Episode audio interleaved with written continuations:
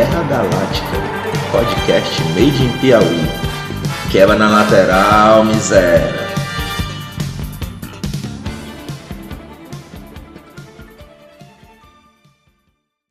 Salve, galera, beleza com todo mundo? Estamos começando mais um Guerra Galáctica, seu podcast made Piauí sobre futebol, sobre boleiragem, sobre muita resenha e, claro, muita cornetagem também. Hoje comigo estão Bonifácio, Luiz Ricardo e o Paulo Misael. A gente vai comentar um pouco do que foi essa rodada aí do final de semana do Campeonato Brasileiro. A gente vai falar no segundo bloco sobre esse possível surto de Covid no Flamengo, lá no Equador. E por fim, vocês já devem estar acostumados, teremos muita cornetagem, muito abraço espinhoso aí para quem tá merecendo. Bora lá?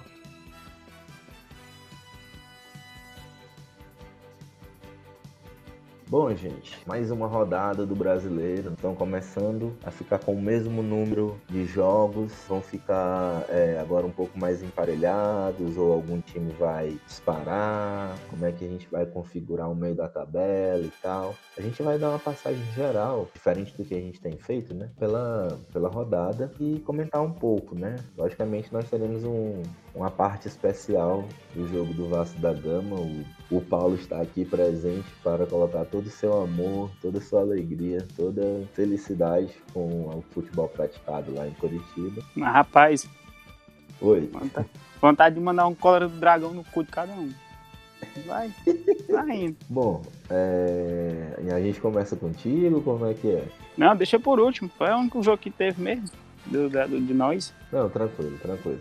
Bom, a gente conseguiu aí meio que se espalhar para assistir aos jogos, né?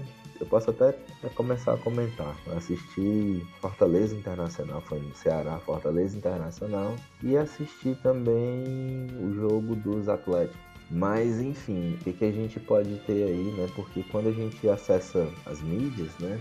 As mídias tradicionais esportivas, e lógico, o rendimento dos times também fala por si. É muito internacional na cabeça, Atlético Mineiro na cabeça, toda aquela mística do São Paulo e tal. Mas a verdade é que a liderança hoje pertence ao Atlético Mineiro com 21 pontos e ele não está assim tão desgarrado o pelotão que o segue, né? Tem o Internacional com 20, São Paulo com 18 e por aí vai. Não sei, acho que o Palmeiras também está com 18, né? E Vasco e Flamengo com 17.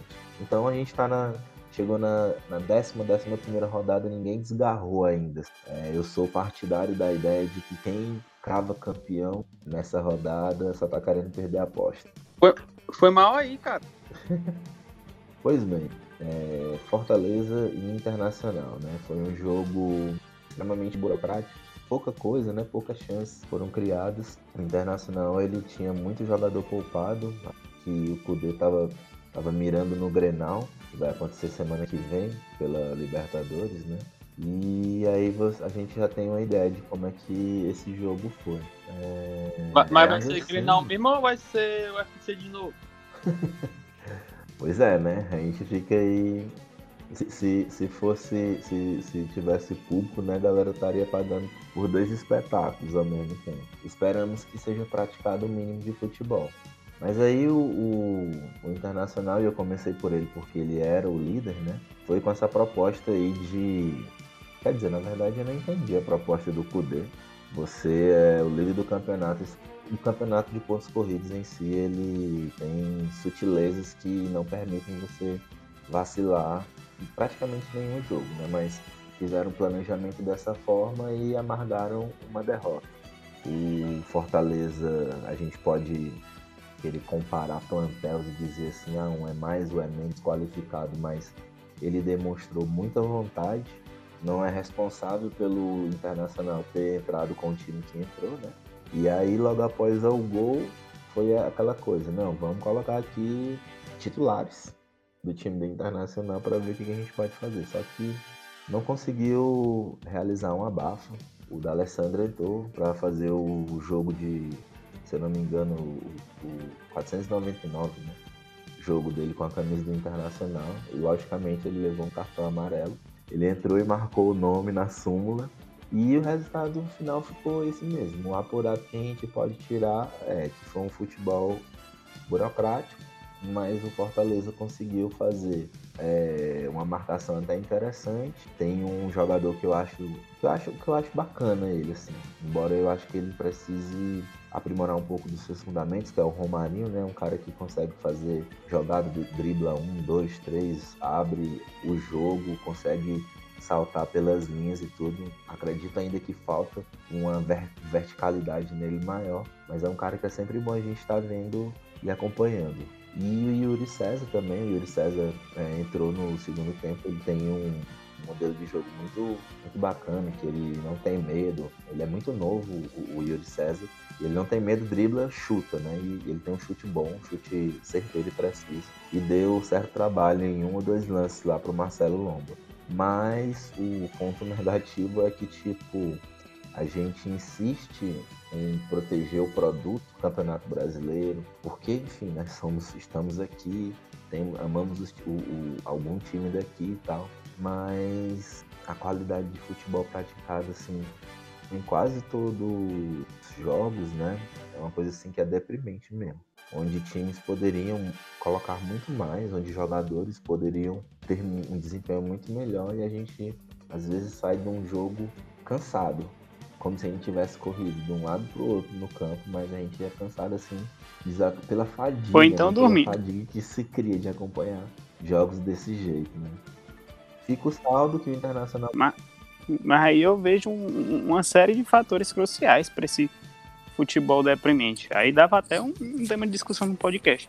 Mas eu posso citar aqui por alto que eu vejo não renovação de técnico, fuga quase que imediata de, de, jovens talentos brasileiros, times afundados em dívidas que não conseguem manter os salários que prometem para os jogadores, é o jogador não se vê na obrigação de jogar. que joga. Enfim. E, e Enfim, verdade, é um monte de coisa aí. Realmente não, não existe um, uma estrutura é, igual para todos os clubes. A gente é o tal do futebol pentacampeão, mas isso não quer dizer que não possam existir jogadores medianos para baixo, até mesmo na Série A. É, não existe. Começa de cima, né? Só o que tem. Pois é. Então. É... A, a, CBF é a principal. Sim, com certeza. Já que ela se pretende a, a gerenciar o futebol brasileiro, ela deveria ser uma das maiores mantenedoras e provedoras dessas estruturas. Lógico, a gente está no modo de produção capitalista, tem patrocínio, tem não sei o que e tal. Mas a CBF ela deveria realmente olhar para o futebol brasileiro. Mas o que fica é, o Internacional era líder, perdeu a liderança, achou que o Fortaleza seria, sei lá, um jogo um pouco menos complicado, sai de Fortaleza com a derrota. O, For o time do, de Fortaleza, que não tem nada a ver com isso, pontuou, aumentou na, na tabela, né? E aí pode estar até planejando para coisas mais é, é, audaciosas, não somente se manter na Série A. E a gente segue o Campeonato Brasileiro com boa parte dos jogos nessa dinâmica de burocracia, né? O, o Luiz, ele acompanhou Grêmio e Palmeiras, ele pode dizer um pouco aí do que foi que ele achou, se ele acha também que foi nessa pegada de futebol burocrático. Queria destacar aqui é os dois jogos, Fala, os dois melhores jogos da rodada foi o Atlético, né? Os Atléticos e o Bragantino, cara. Eu, eu rapaz, o, o, Bragantino perdeu o gol, foi muito, cara. Era pra ter sido tipo assim, 7x2, tá ligado? O jogo. Eu olhando aqui o jogo e tal, perdeu o gol só. Mas jogou, jogou bem pra porra, bicho, Bragantino. Tá, tudo bem que foi contra o Ceará, né? Mas o jogo foi bom. Vai, Luiz. Opa, é, o Grêmio Palmeiras foi burocrático terrível. Foi o típico jogo de dois técnicos que se acham os os grandes técnicos do Brasil, mas ainda tem um estilo de técnica que acham que nas antigas funciona. Eu estou falando mais do Luxemburgo nesse caso. Ele acha que fazer o mesmo de antes vai fazer dar certo. E fez um futebol feio. E aí, do outro lado, o, o, o Grêmio também não fez um futebol bonito e contribuiu para um jogo horroroso, que deveria ter ficado 0 a 0 mas aconteceu o primeiro gol do Palmeiras graças a uma marcação nula do Grêmio um cruzamento na área, um jogador chegou chutando sozinho no meio da área, sem um jogador perto dele. E aí, no fim, o Grêmio achou um gol de sorte, as famosas cobranças de escanteio, achou uma cabeça e foi pro gol. E aí, o, o, Luxemburgo dizendo que eu não sei por que estão criticando meu trabalho, estão exagerando. Ele pode ver, ah, eu tô ali em quarto lugar na tabela, mas dizer que tá fazendo um bom futebol é um absurdo.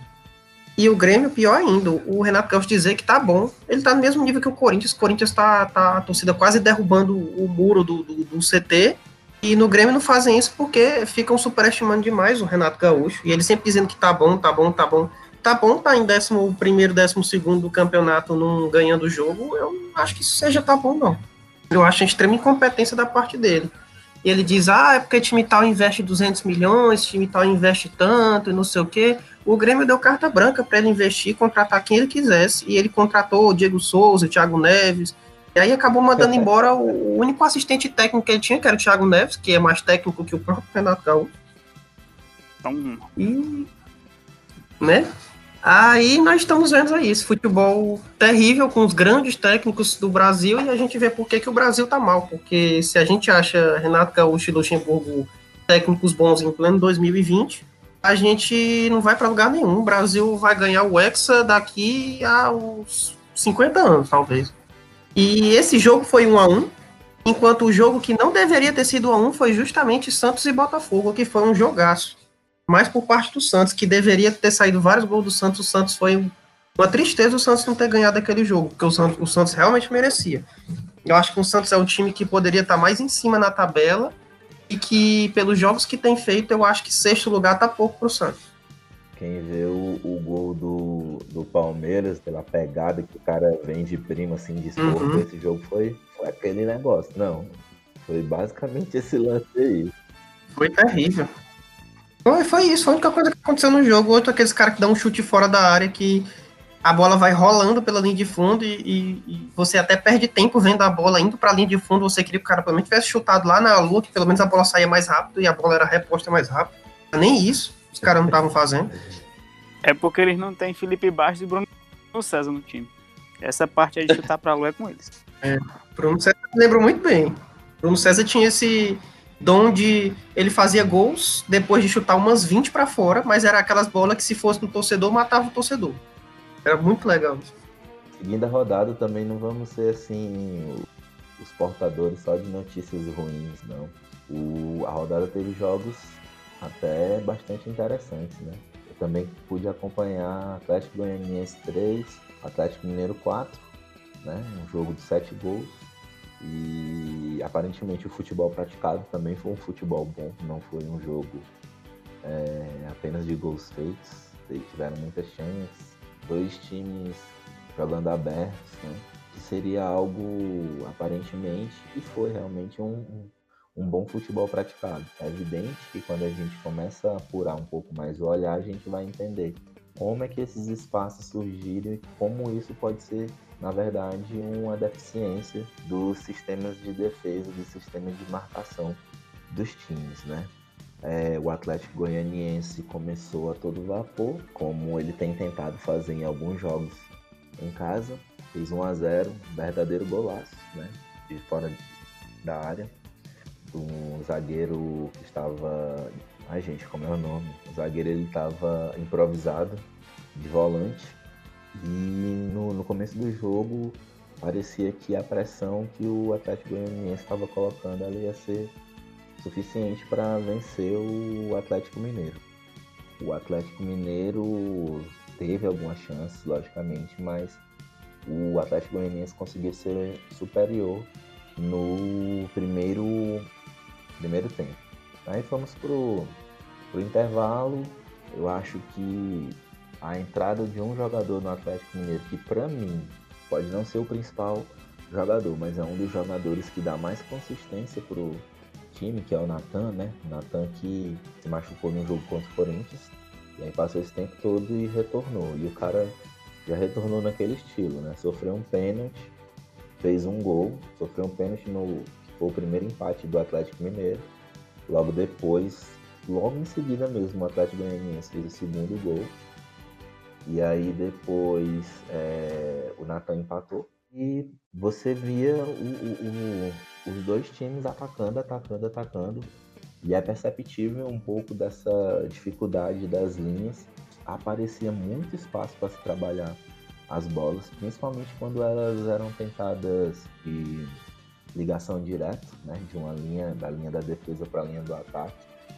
É, mas aí o que foi que aconteceu, né? O que eu acho que foi o demarcador, o segundo demarcador. O primeiro foi a entrada do Natan e o segundo o cansaço do time Atlético Goianiense. Muito aguerrido, com uma proposta, né? A gente, querendo ou não, tem que frisar assim, a questão das, das diferenças de investimento, né? limita um time em relação ao outro. E aí, é, eu acho que essa distinção, um preparo físico melhor, ele apareceu na metade do segundo tempo para frente. Inclusive, um dos gols que surgiu foi de um erro de, de passe, é, onde o, se não me engano, lateral ele foi recuar a bola, ele não recuou com tanta força. A bola ficou mais afeição para o Keno. E o Keno, que foi o, o, o, grande destaque do Atlético Mineiro, é, fez hat-trick, né? fez três gols. É, time está na liderança agora. É um time que tem um plantel bastante interessante, tem um técnico que foi o vice-campeão do ano passado, tá só nessa competição, né? Mas, é, como eu estou dizendo assim, a gente não crava o campeão na décima rodada. É, muitas pessoas já fizeram isso em campeonatos passados e só perderam a aposta. É, é um time que a gente ainda compreende que necessita de alguns entendimentos táticos, necessita compactar essas linhas. A gente, é, é principalmente no, no, em 2020 agora, né? A gente assumiu muito essa linguagem do case e tal. Mas são coisas que a gente consegue perceber. Mas principalmente acho que as tensões que podem surgir também podem não surgir mas as tensões no campo de vista político e das relações do técnico com a diretoria, dos próprios jogadores que estão com salários atrasados. Esses elementos externos eles podem ser é, fatores que influenciem no, no futebol praticado do, do Atlético Mineiro, mas as oscilações. Pois é, já ia comentar que o São Paulo. Pode falar, mano. Não, pois é, eu ia comentar que o São Paulo tinha, tinha dado aquele, aquela ameaça lá na diretoria, né? Do, do Atlético Mineiro. É, que, se não, se não pagasse o salário do jogador, ele ia se demitir. É lógico que o torcedor do Atlético, ele tira onda, ele tá, na, na, ele tá surfando na onda e tem que se aproveitar, tem que tirar onda mesmo, né? Só que, enfim, é, seria interessante também um pezinho no chão porque de repente ele pode estar vivendo uma coisa que depois talvez não seja. Como também pode não acontecer nada e ele se sabe campeão, né? E se, se acabar sendo campeão, vai ser pelo futebol praticado é, nas quatro linhas. Né? Não tem esse segredo, não. É evidente que oscilações elas, elas irão acontecer. Elas geralmente acontecem num campeonato tão extenso e ainda mais numa dinâmica tão brutal como essa de desse campeonato brasileiro específico é, em 2020. Bom, bora falar aqui deste outro jogaço, espetáculo. Felicidade para o. Tô sentindo deboche. Tô sentindo deboche. Felicidade para os adeptos, os adeptos do romanismo. Do ramonismo, quer dizer. Como é que foi aí, Paulo? Curitiba e Vasco. Vou começar, vou começar defendendo meu técnico, porque ele pegou Covid e ele não estava no jogo. Quem assumiu foi o auxiliar, o Thiago Kozlowski. Uma coisa assim, enfim. Mas o Ramonismo é uma Cara, ideia, Esse auxiliar não pegou a ideia não, então. Pegou não. Mas assim, é, cara, o primeiro tempo foi bem, bem chatinho o jogo, bem feinho. O Vasco parecia aquele Vasco que enfrentou o Atlético Goianiense, até porque a, a formação do time estava muito semelhante. Martim Benítez poupado para a Copa do Brasil, não foi nem relacionado, não estava nem no banco. Zaga também, Leandro Castan também foi poupado. O Cano não foi poupado porque, em conversa com o Cano, ele falou que não queria ser poupado, que ele preferia estar jogando todos os jogos. Então foi mantido em campo. Aí o primeiro tempo quem teve mais chance foi o Curitiba, um Vasco pesado com o Bruno César de titular, errando todos os cruzamentos da forma mais horrível possível, batia com toda a força para fora. É, nós bem sabemos, ou como o próprio Luiz comentou, aquele gol de escanteio, que todo escanteio é, um, é, é uma chance de gol, querendo ou não. E aí o cidadão me jogava para lateral do outro lado, sem encostar em ninguém. É, o Curitiba teve mais chances que o Vasco, só que também foram chances, digamos que pouco perigosas, mas por própria falta de habilidade, vou dizer assim, do Curitiba.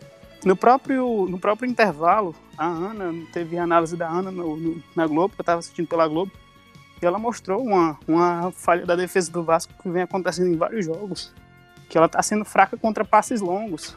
De, um, um, jogador que não está em posição de impedimento tá junto com os zagueiros, na hora que ele vê que vai ter o passe, ele se arranca correndo e ele fica livre. A marcação, três, quatro, cinco jogadores não conseguem marcar direito os jogadores. E aí o Curitiba falhou por falta de habilidade deles mesmo, que estavam errando. Já no segundo tempo, o Vasco parece que deu uma acordada. É, Bruno César começou a acertar um pouco mais o pé. Thales Magno saindo mais pro jogo.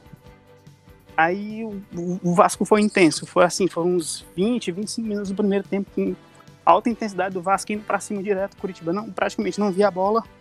Tanto que quando terminou o primeiro tempo, o Curitiba estava mais, tava jogando mais, o Curitiba teve, se eu não me engano, cinco finalizações e o Vasco só tinha feito duas. Com 10 minutos de jogo já estava 5 a 5 Assim, o Vasco foi pressionando, o Thales Magno acertou um bolão na trave. Mas aí veio no fim, a, as principais emoções do jogo. Ele, o Vasco não conseguiu fazer o gol de jeito nenhum. É, o Thiago Kozlowski colocou o Ribamar e aí, esse, esse padrão o Vasco já bem conhece. Quando tira o cano para pôr o Ribamar num jogo que o Vasco não tá ganhando, ele termina perdendo. A ofensiva do Vasco diminuiu. O Curitiba, no final do jogo, num, num lance completamente infantil, o Pikachu puxa o adversário numa bola que ele não ia nem alcançar dentro da área e ia dado pênalti. O, o VAR chamou o juiz, avisa que foi pênalti, o juiz olha o lance, marca, e aí começam as polêmicas do jogo. O pênalti foi justíssimo. Foi um lance absurdo do Pikachu aquilo ali, sem necessidade. Mas aí o pênalti, o Sabino, acho até que vocês podem me responder uma questão antes. É aquela paradinha, da parada antes de chutar, para ver se o goleiro pula. Ela é permitida ou não é? Alguém pode me dizer isso? Rapaz, parar, parar, parar, assim, parou na, na, na bola. Não. Assim, não, existe um tipo de paradinha que é, que é permitida. É, você pode dar uma paradinha, mas a última arrancada, assim, o cara parou, aí ele foi. Aí ele tem que ir. Se ele parar e ficar de, de, de frescuragem, não pode. Por isso que eles dão uma paradinha antes. Tipo uma paradinha, acho que o Romário fazia muito antigamente. O Romário dava, uhum. ia parando no meio do caminho, mas a última, a última arrancadazinha, os dois últimos passos, quando ele bota o pé de apoio para chutar, ele não pode parar mais, não. É, é por isso que tem gente que dá até um pulinho é, é, antes de bater. Ceifador fazia muito isso aí, ceifador. Exatamente, ceifador fazia demais. Tem um maluco. Ele não perdeu um pênalti, parece, né? O, o, o próprio jogador do Chelsea, no Chelsea perdeu pro Liverpool de 2 a 0 ele fez desse jeito. Foi, foi na malemolência lá, deu o break, deu o pulinho para bater e pei, perdeu. Pois é, aí o que eu queria comentar é que quem foi bater o pênalti foi o Sabino, ele foi, deu uma corridinha e tal, parou na frente da bola, levantou o pé. Aí, numa velocidade de uma tartaruga, este homem vai chutar a bola. O Fernando Miguel, que estava numa estratégia de ficar pulando de um lado para o outro do gol enquanto ele se preparava para bater, não, não fixou os pés hora nenhuma. No momento que ele viu a perna levantando, que ela foi para bater, ele foi para defender e deu aquele pulinho para frente. Quando deu o pulinho para frente, o Sabino não tinha batido porque veio com o pé devagar demais. Aí bateu na bola, o Fernando Miguel defendeu. Por ter, ter dado esse pulinho para frente, o, o VAR chamou o juiz e mandou repetir a cobrança. Disse que o Fernando Miguel se adiantou. Sendo que foi claramente por lerdeza do jogador, porque ele pensou que o chute ia vir e o chute não veio. O chute ficou demorando a vir. Aí repetiu o lance, o Jorginho gritou pro, pro time mandando trocar o batedor. Disse que não era o Sabino que ia bater agora, ia ser o Robson. Porque ele já tinha visto depois daquele lance que o Sabino não estava nas melhores condições mentais. Não estava sabendo. Sabino não tava sabendo. Justamente. E aí foi feito o gol. Aí já ficou uma polêmica no. Assim, entre, a, entre as torcidas da rede social do Vasco sobre a volta desse pênalti. Mas ok, tá na regra. Eu, eu particularmente, por opinião própria, acho que é injusto com um goleiro você colocar que ele não é, que ele tá adiantado de mandar voltar um pênalti por tão pouco, por uma brecha de tempo tão pequena. Mas enfim, que ele já tá numa situação muito desvantajosa num pênalti, mas ok. Seguimos o baile. No último lance do jogo, Vasco tá no ataque, Neto Borges está em disputa com a bola, Neto Borges toca e um jogador do Curitiba que me falta o nome agora na mente que eu esqueci, dá um pisão no pé do Neto Borges. O time do Vasco pede pênalti. Eu não me lembro se o juiz marcou ou não o pênalti, mas o VAR chamou ele para olhar o lance. Aí o que, que a gente vê no lance? Neto Borges toca antes na bola, o jogador do Curitiba pisa no pé dele. Não é um, um, um pisão tão forte quanto os gritos que o jogador sempre faz, faz aquela encenação. Mas houve um pisão e o juiz não deu o pênalti. Então, para uma pessoa que foi tão metódica e soube dar o adiantamento do Fernando Miguel, ali era pênalti. Porque pisão em grande área sem bola é falta. Falta pênalti na grande área. Não deu, terminou 1x0 vitória do Curitiba. Num jogo que, um segundo tempo tão bem jogado pelo Vasco, ele merecia, teve mais chances e merecia a vitória, ou pelo menos o um empate. É, aí é complicado mesmo, né? Com o VAR chamando ainda por cima e não argumentando. Pra gente ver como essa ferramenta ainda precisa melhorar bastante, né? Mas estes, estes foram os destaques da rodada do final de semana. Bora pro segundo bloco. Round two. Segundo bloco. Bom, gente, é, nesse segundo bloco a gente escolheu para falar sobre esse, essa possibilidade de surto de COVID, da Covid-19 que aconteceu é, esses dias com o time do Flamengo, né? O Flamengo não foi destaque no primeiro bloco porque não jogou, tá no Equador. Vai enfrentar o Barcelona de Guayaquil terça-feira, agora, amanhã no caso. São Paulo. No caso, vocês vão estar. É o hoje, né? Uhum. o São Paulo também pegou uma férias tão e... grande que até o Guilherme não veio. Então, o Guilherme deve estar só saboreando. Ele tá feliz, o outro time dele tá voando, o Thiago Alcântara estreou e o cara é um monstro mesmo. Cada passo é um flash. Mas enfim.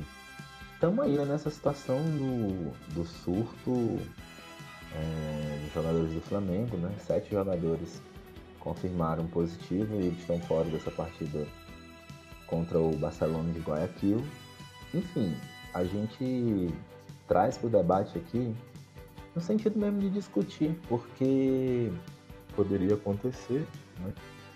Era algo que qualquer time estaria talvez exposto. Estaria, está. Tal fato hum. que estaria, está exatamente, né? E eu, e eu acho que a gente pode jogar na roda aqui para discutir, né? Eu vou colocar o. Tenho pensado assim nas conversas entre os grupos de amigos e outros grupos, de torcedores e tal, do quanto que, que é bastante complicado isso. Por quê? Para entender é, causas e tudo. E tem duas grandes hipóteses que precisam, sei lá, ter um pouco mais de atenção. A primeira é a questão do Fla-Flu, que aconteceu no dia 9, 9 deste mês, né? Foi dia 9 mesmo, deixa eu ver. É, foi dia 9 desse mês.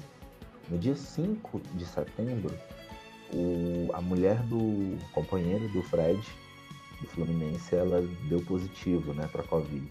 Fred foi pro jogo no segundo tempo e que foi uma quarta, no dia 9 e no dia 10 ele deu positivo Covid, né? E aí os resultados positivos e as contraprovas foram hoje, mas os, os resultados foram ontem. Elas em tese, pelo dia, pelo, pela quantidade de dias, que seriam 10, 11, teria uma certa possibilidade dele ter sido o vetor, né?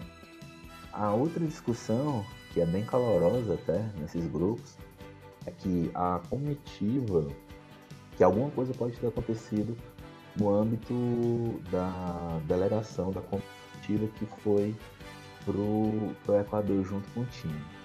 O que, que, rola?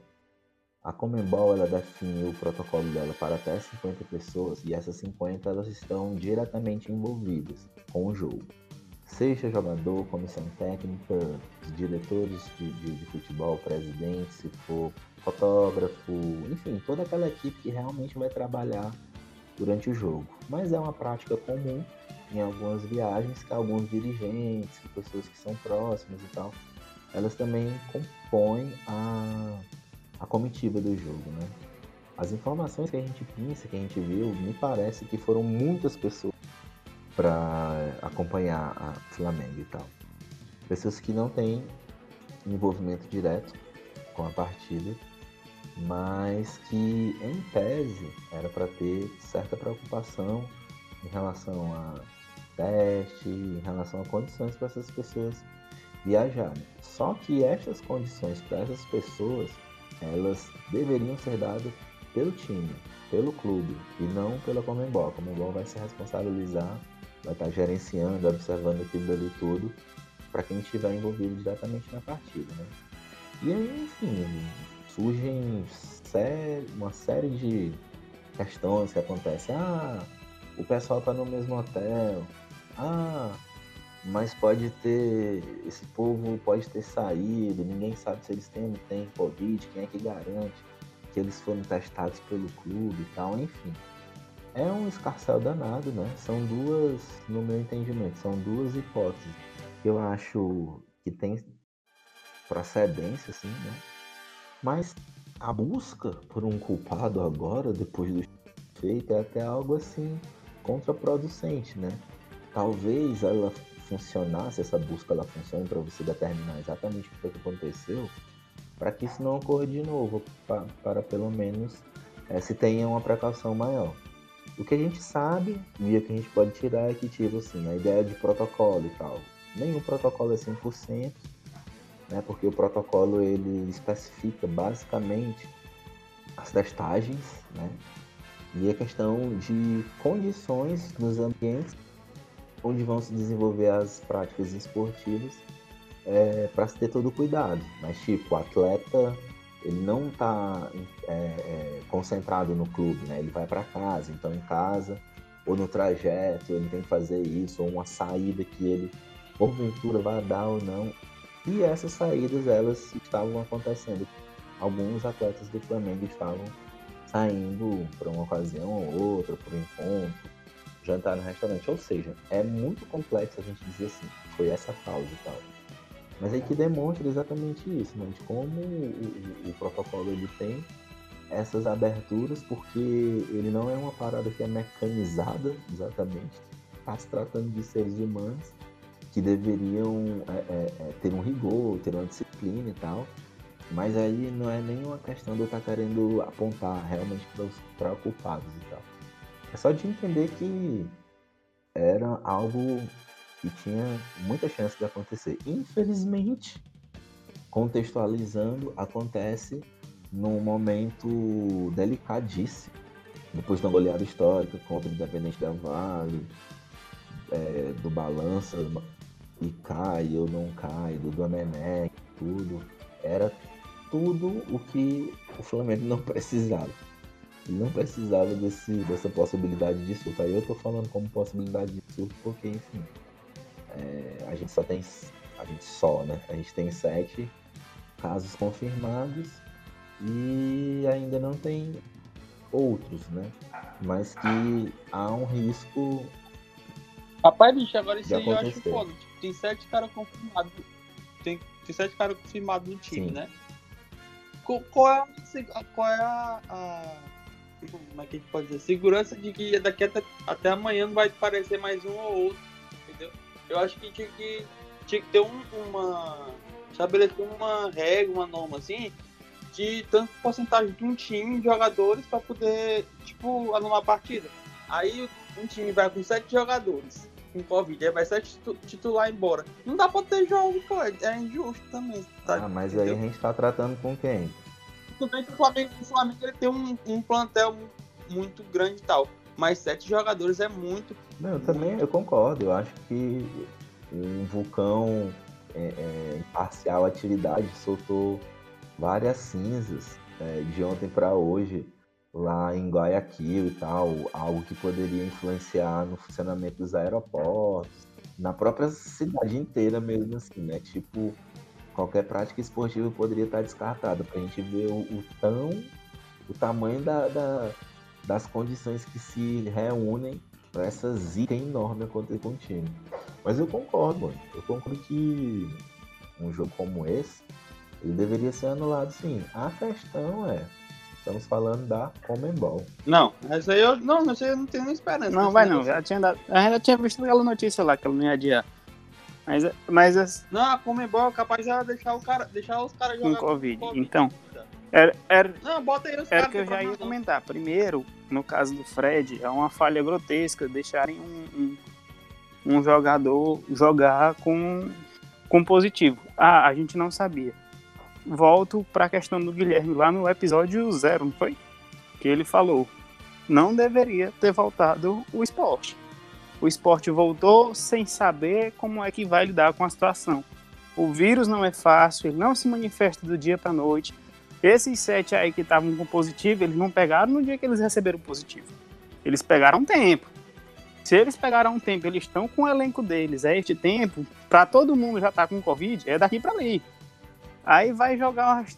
Isso aí que tava falando, pô. Se amanhã, se amanhã do jogo fizer a testagem, aí tem mais 3, 4, 5 Aí a Comembol não adia. Aí o Flamengo tem que entrar com um time. Pode entrar com um time que acha que não tá com Covid, mas tá. Infecta os outros. Bem, eu só posso dar parabéns pra Comembol. Porque é, um, é uma regra muito fuleira. Não, se, não, se não tem como pre precaver disso daí, não tem. Hum, com certeza. Tem nem gabinete isso aí. A gente vê a limitação de um tipo de, de protocolo, né? Por exemplo, contra o, o Boca Juniors jogou contra o Libertar e o critério, na verdade, com jogadores convidados, o critério foi que eles estavam com a baixa porcentagem de transmissão do vírus. Que eles não estariam com a baixíssima taxa de transmissão. Então eles estariam aptos. É aquele negócio de baixa carga viral, né? Exatamente. Então eles estariam aptos a praticar esporte porque, em tese, também é, é, é, muito pequeno o, a possibilidade de transmissão durante a partida, né? Segundo o que algumas pessoas falam. Só que, tipo, é trabalhar muito com risco, né? Assim, tipo, não estou dizendo que nenhuma atividade planejada ela não deva prever e reconhecer os seus riscos, não. Mas enquanto. Mas é interessante a gente quando faz as coisas, né? As ações e tal. Cara, mas. Os riscos há, eles são calculados, mas são deixados. E riscos, naquela... Sim, exatamente. Há riscos e riscos a gente tá falando é de vida, pô. Tem gente que morre disso daí. No Brasil são mais de 130 mil. Não tem como saber. A gente tem um grupo de risco? Tem, beleza, mas não tem como saber. Tem muita gente fora do grupo de risco que morre, tem muita gente dentro do grupo de risco que escapa não tem como saber. Aí um jogador desse vai para fazer o trabalho, para poder levar o sustento dele em casa, pega uma porra do, da, da Covid num jogo desse, porque o jogador do outro time tá com Covid e não foi testado, ou não foi dada atenção, ou tá com baixíssima chance, não é zero, acho que o baixíssimo aí não é zero, não é nulo, aí morre. E aí? Tem, tem como pagar a vida do cara que morreu? Paciência, bicho. Ninguém, né? com, concordo aqui. Que eu, eu, acho que eu eu vi a matéria foi no Globo Esporte, acho que foi no Globo Esporte. É, que o STJD tá, vai entrar com ação contra os clubes, né? Porque estão desrespeitando as medidas. Porque não podia ter troca de camisa, não podia ter abraço de jogador, não podia ter comemoração de gol. Tipo assim, todo mundo chegar, todo mundo se abraçando, não podia, pô. E tu não vê isso no jogo, tá, tá ligado? É, eu acho que a grande a grande questão, a grande verdade, vamos dizer assim. Tudo bem, foi, foram constituídos protocolos com um nível de segurança sanitária assim, interessante e tal, mas com, com pouco conhecimento né, que a gente tem da Covid-19, porque aí você não está trabalhando com planejamento é, comum, vamos dizer assim, você está trabalhando sempre, com, digamos assim, com planejamento de guerra, com planejamento assim de, de crise mesmo. É evidente, é uma crise de proporções públicas, sanitárias, é, é uma crise em conjunto com a crise do, do modo de produção que a gente vive e tal. Então é até correto você estar tá trabalhando com esse protocolo de, de crise é, é, é, constantemente. Mas é evidente que, que seria algo, já que a gente tem, ou pensávamos que tínhamos, determinada segurança, seria algo que deveria evitar um pouco, um pouco mais essas questões. Lógico, a gente já teve no Brasileirão caso do Goiás, na Série A, já teve CSA na Série B, já teve time que voltou para casa na Série B. É... Então, é aquilo, a gente está mexendo com uma coisa que a gente não tem o pleno conhecimento, lógico. E que essas coisas elas podem acabar acontecendo, né?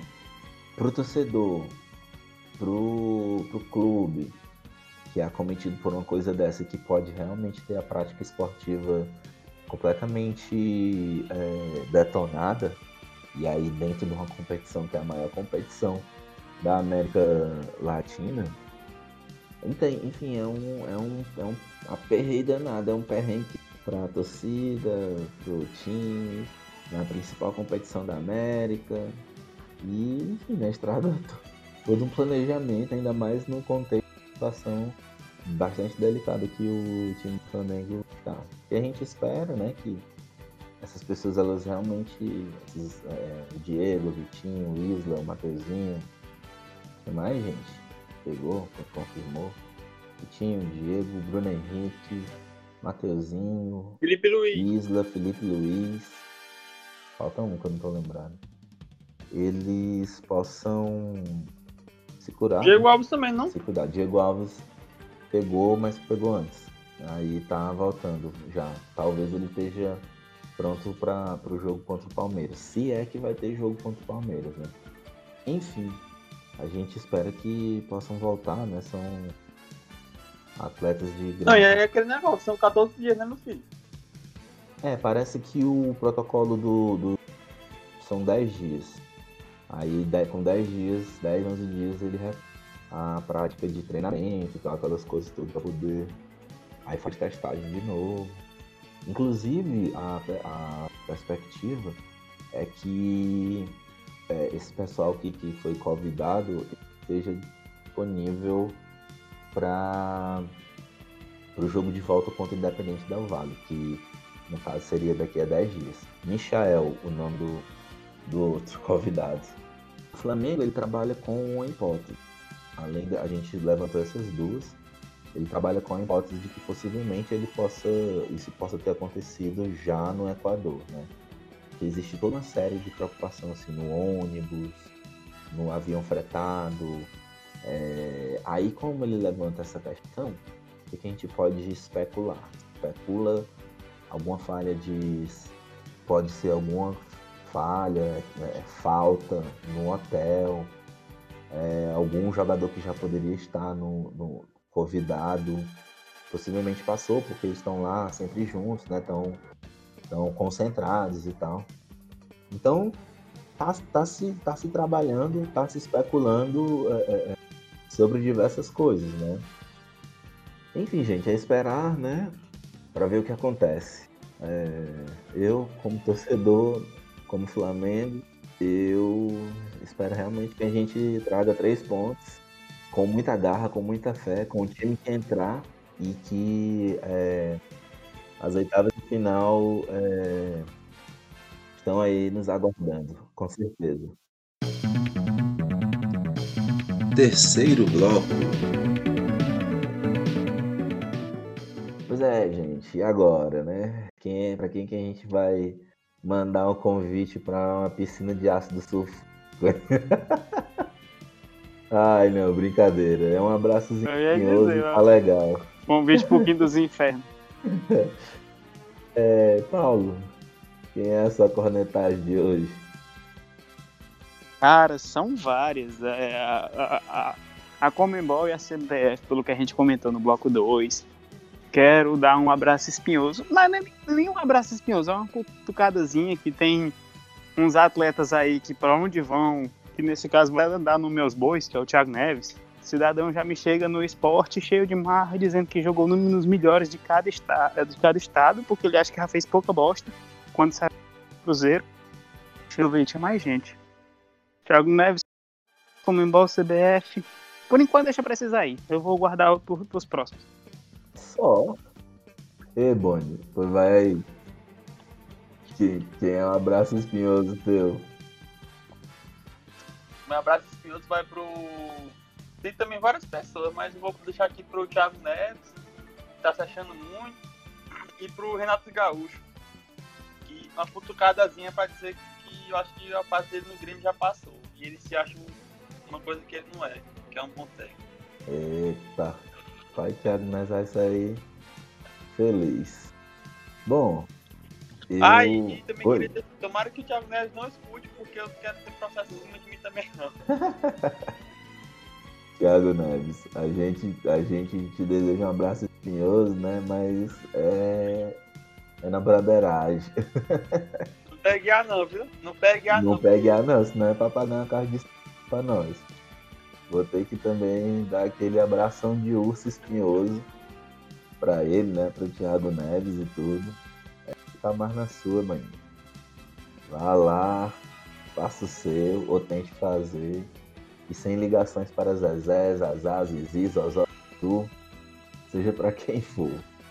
É, eu também vou desejar para Comembol, né? Comembol, embora os clubes tenham aceitado as condições, mas aí ela está colocando muito, muita gente em risco, deixando os clubes muito à mercê nessa história toda da pandemia e tal. É, a, gente, a gente, a nós clubes brasileiros, né, torcedores, sabe bem qual é o histórico é, junto a essa organização e não são coisas nada agradáveis. Então fica aí o nosso registro, a nossa cornetagem. E espero que você tenha curtido o nosso programa, né? É, o Luiz já saiu, o Paulo tá apanhando ali com, com a conexão, o cabo, não sei o que. Agora, agora eu tô ouvindo. Ah. Oh, que ótimo. Esse né? finalzinho, esse finalzinho eu ouvi. Eu só queria complementar também que eu esqueci na parte do Thiago Neves, é porque a gente consegue elogiar o time que a gente está entrando ou falar de si próprio sem menosprezar os outros. Era isso que eu é esqueci. É que ele gosta muito de, de, encher a bola dele, é baixa na, joga nos outros. Não é assim que funciona. É, aí deu ruim, aí dá ruim mesmo, né? E não se preocupe não, amigo. Eu vou pensar um making off bacana pra, pra gente mostrar a saga, a tua saga aí com a conexão, com o cabo, seja o que for, né? Eu não é... entendi, pô, porque eu, eu, eu, faço no celular com fone de ouvido, aí tava normal, do nada parou. Não sei se é porque começou a ventar, a Teresina não venta. Aí começou a ventar, eu... É a discórdia, é a discórdia. Né? É a pura discórdia. Sim, então, gente, certeza. a gente volta no próximo programa comentando as rodadas das competições que irão acontecer agora, no meio de semana. Fiquem bem, se cuidem. E é isto. Estamos aí. É, espalhem o nosso podcast para aquela galera que ama o futebol, que ama a boleiragem. Valeu, até mais. Valeu, galera. Tamo junto, tamo junto, valeu. Making off.